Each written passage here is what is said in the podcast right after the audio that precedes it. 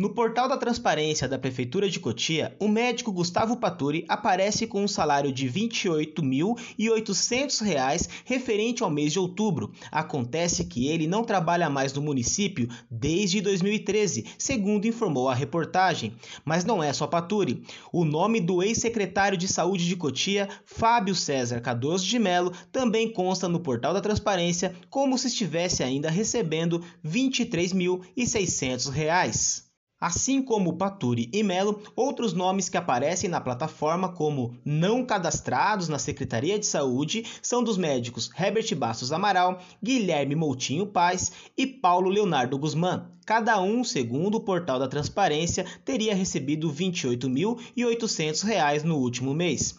Já o clínico geral Nelson Zantucci não trabalha mais na unidade básica de saúde do Santa Ângela há cerca de dois anos, segundo a própria UBS mas no portal da transparência o nome dele consta com um salário de R$ 23.600 referente ao mês passado.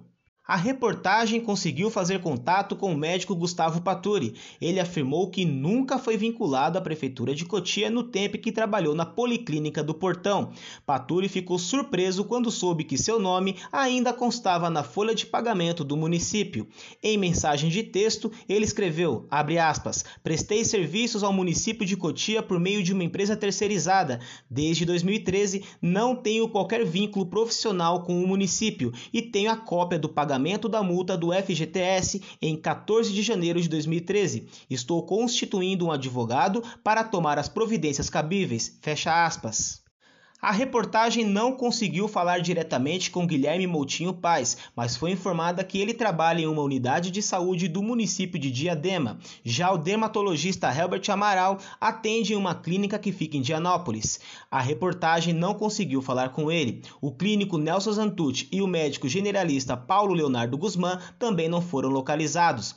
Em nota, a Prefeitura de Cotia explicou a situação de cada servidor, garantiu que eles não receberam vencimentos após o período em que trabalharam e disse que notificou a empresa responsável pelo portal da transparência para corrigir eventuais informações divergentes. Essa reportagem você confere na íntegra em oreporterregional.com.br.